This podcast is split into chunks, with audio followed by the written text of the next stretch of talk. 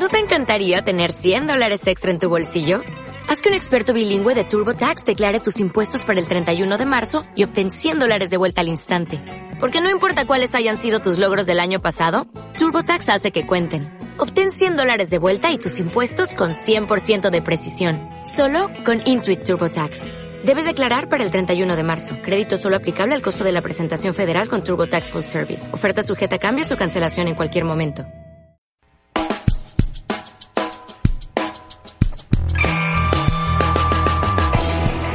Exlibris presenta Escritores Exigentes. Hola, ¿qué tal? Bienvenidos a Escritores Exigentes, el podcast donde hablamos con escritores y profesionales de la editorial. Lo producimos desde el Departamento de Marketing y Comunicación del grupo IC, Editorial Slibric, y lo puedes escuchar en la página web de Slibric www.exlibric.com y en plataformas como iVoox y también en iTunes. Hoy vamos a hablar con uno de nuestros autores, David Martín, que acaba de publicar con nosotros su primera novela, El orden de la existencia, sin duda una de las novedades de Exlibric para esta Navidad. Pero antes queremos darle las gracias no solo a la Biblioteca Central de Córdoba por la ayuda que nos brindó el pasado día 4 durante la impartición del seminario de redes sociales, sino también a algunas de las personas que asistieron al mismo. En concreto, a José Francisco García Iglesias, quien ha tenido la gentileza de enviarnos el siguiente comentario. Era un día de otoño, frío, que transpiraba una atmósfera preinvernal. En la ciudad brillaban los rótulos de neón encendido en las fachadas de los comercios y el tráfico era notorio al atardecer. El acto de la editorial Ex había sido programado para las seis de la tarde. El monitor fue exacto en su discurso, con una didáctica ejemplar que hacía el tema ameno, divulgativo, preciso y claro. La atención era máxima y la temática atractiva, en un lenguaje entendible, con ejemplos que clarificaban la narración. Una exposición que a todos agradaba, comprendida desde una aplicación actual y dinámica, objetiva, prudentemente respetuosa, con un talante moderador, equilibrado, práctico y renovador.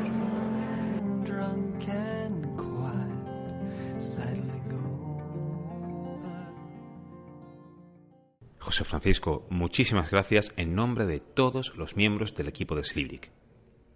Les recuerdo a nuestros oyentes que a partir de enero Exlibric volverá a la carga con más seminarios de ortografía y redes sociales. Os esperamos. En unos minutos estamos con David Martín, pero antes me gustaría felicitar a Daniel Sánchez Centellas, autor que ha publicado bajo otro de nuestros sellos, La Calle, por la presentación que hizo de su libro Pobres Conquistadores el pasado miércoles en la Librería Picasso de Granada. Daniel, desde la editorial te deseamos lo mejor y estamos seguros de que pronto nos sorprenderás a todos con la segunda parte de esa trilogía que con tanta maestría has logrado llevar a buen puerto. Recuerda que puedes contactar con nosotros e incluso mandarnos tu manuscrito a través del correo electrónico exlibric.com. La semana pasada sorteábamos un ejemplar de Brumas del pasado de Margarita Hans y el ganador del mismo ha sido Francisco Rodríguez de Antequera. Enhorabuena, Francisco. Hoy es el mañana del que ayer estuvimos hablando.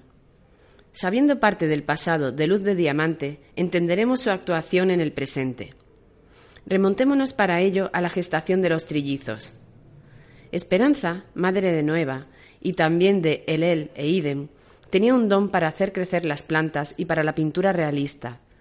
Sin embargo, al principio de su embarazo, sintió el mal en su interior y lo detectó por el marchitamiento de los jardines que cuidaba y por la incoherencia de las pinturas en sus lienzos. Decidió engañar a su marido, Temper, convenciéndole de que tenía una enfermedad contagiosa que hacía peligrar su vida y la de sus hijos, por lo que se iría durante los ocho meses restantes con su hermano, que era médico, a Nueva Zelanda para que los curara. Allí alumbró con la ayuda de su hermano. Cuando tuvo a los tres recién nacidos ensangrentados y sucios de placenta en su pecho, dos de ellos estaban llorando, y ella tocó al que no lo estaba. En ese preciso instante tuvo una visión futura de esta pequeña criatura, en la que vio la intención de asesinar a su padre cuando ésta alcanzara la edad adolescente. Esperanza decidió mantener en secreto a Elel y a Idem, a cargo de su hermano, y llevarse el mal a casa, con la intención de poder enmendar o cambiar esa visión. Así que volvió con su hija a Berlín. Temper lloraba la pérdida de los dos pequeños, mientras se llenaba de regocijo al ver al bebé que traía la madre. Esperanza mandó alguna que otra foto de Nueva a su hermano en Oceanía, para que él e Iden conocieran a su hermana, pero su tío les dijo que sería lo único que conocerían por motivo de seguridad. Lo que nadie esperaba es que Nueva robara el diario de Retra, su ancestro, de entre los documentos bien atesorados de su madre, en él se dilucidaba el odio de su antepasada hacia los hombres por diferentes situaciones que poco a poco la habían ido convirtiendo.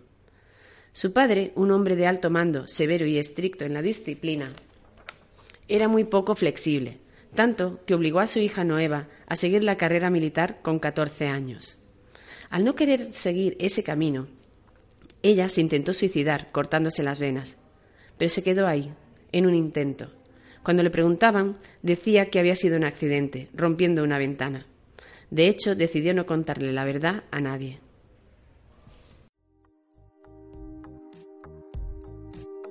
Ahora sí, saludamos ya al autor de la novela El orden de la existencia, David Martín. Bienvenido. Buenos días, eh, Carlos. David, 29 de febrero, año 2504. La mayoría de los altos cargos del mundo político y militar están regidos por mujeres. Después de la Tercera Guerra Mundial y Primera Química, lo que conocemos como nuestro mundo está prácticamente destruido. Desde luego, David, el panorama que presentas nada tiene que ver con los tiempos que corren. ¿Cómo nació la idea de esta novela? Bueno, Carlos, mira, hace 15 años tenía la sensación de que el humano cada vez quería ser más independiente de manera que aunque tengamos el instinto de procreación, se había ido mermando, sobre todo en la cultura ¿no? y las civilizaciones un poco más avanzadas. Eh, y podía surgir la misandria, ¿no? por la creencia de que el hombre ha ido destruyendo este mundo. Yo no soy feminista ni machista, digamos que soy pacifista, ¿de acuerdo? Entonces, eh, he visto eh, generarse en estas últimas décadas grupos llamados feminazis, ¿no? Y mujeres que se han subido al carro del maltrato de género para sacar una economía destrozando la vida a algunas personas y con ello quitándole credibilidad a las mujeres que lo han pasado o lo están pasando mal, ¿no? Por todo ello, los cesos creo que están a la defensiva. Y bueno, cuando lo que tendríamos que apoyarnos y no demostrar quién es más fuerte e inteligente que quién. De acuerdo.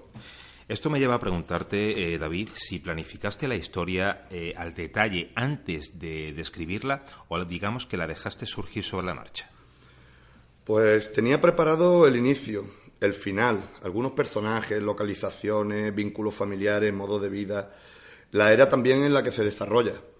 Pero luego surge la inspiración y conforme iba escribiendo me venían mejores pensamientos, con el consecuente cambio con ello la novela mm, va cogiendo un rumbo más, más adictivo para el lector.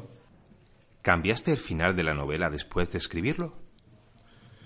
Mm, bueno, como te he comentado en la anterior pregunta, el final lo tenía al 50% aproximadamente. Pero dado que el rumbo de la historia no coincidía, lo reescribí desde cero, dándole un toque más dramático y sorpresivo, eh, refiriéndome a capaz de conmover o emocionar, con un giro argumental que ni yo mismo creí que tendría. Los escritores mezcláis eh, y centrifugáis también vuestros recuerdos y las historias que habéis oído para crear personajes y situaciones. ¿Cuáles son los temas que te interesan más allá de la historia que los recubre? Bueno, mira, la primera parte, que, digamos que no es la pregunta, te puedo decir que partiré diciendo que no he tomado referencia de ninguno de los escritores de los grandes, como puede hacer Tolkien, Rowling, Isaac Asimov o Julio Verne pero en la novela expongo varios cambios que debería haber en este mundo, como puede ser la educación, la sanidad, la tecnología, pero sobre todo la, unificación del mundo, ¿no? Y como te he comentado antes, el, tema de que los cesos tenemos que apoyarnos más, ¿no? Con esto no quiero decir que la novela esté solo basada en eso, la novela tiene mucho, toca muchos palos. David, ¿alguna manía o hábito al escribir?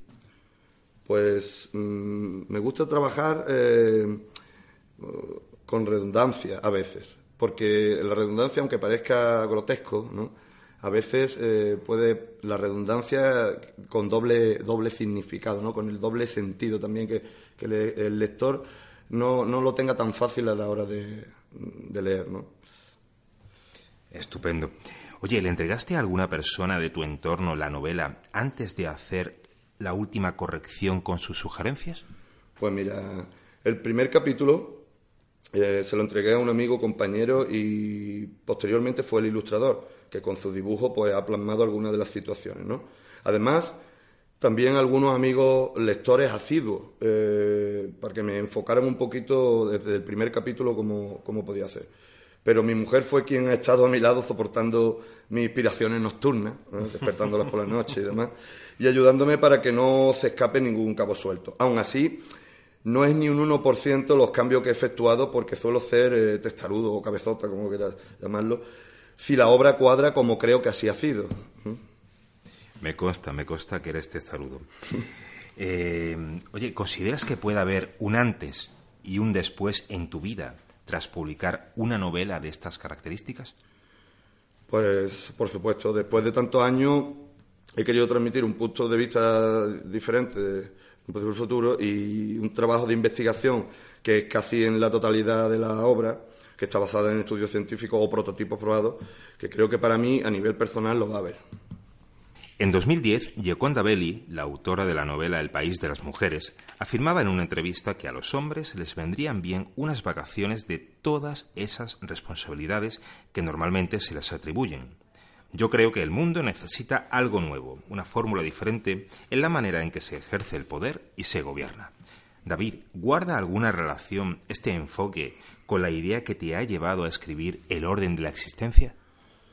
Pues sí, no, voy a entrar en quién debe gobernar, ¿eh? no voy a entrar si un sexo o el otro, debemos de respetarnos, como he dicho antes, pero es cierto que este mundo está lleno de conspiraciones para que unos pocos tengan más y más poder sin sentir empatía por los más débiles en cualquiera de los aspectos.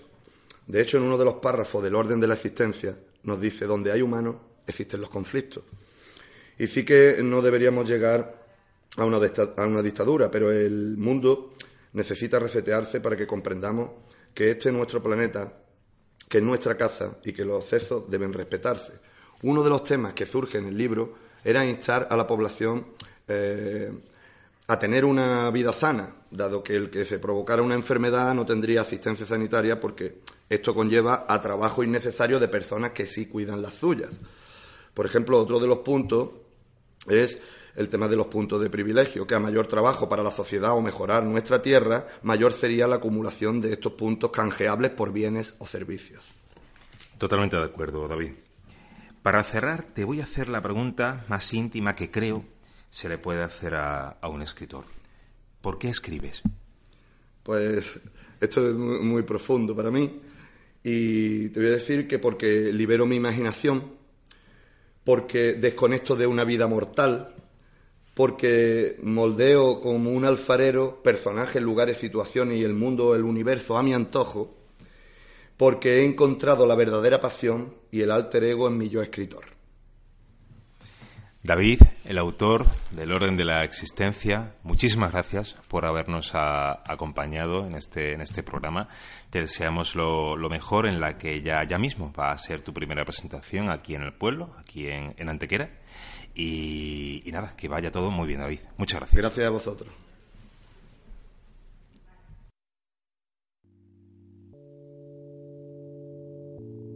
Después del buen sabor de boga que nos ha dejado David, nos marchamos hasta la próxima semana, pero antes una frase en honor al poeta Rafael Alberti, que el próximo domingo habría cumplido 116 años. Fue cuando comprobé que murallas se quiebran con suspiros y que hay puertas al mar que se abren con palabras. Ahora sí, esto ha sido todo. Hasta la próxima.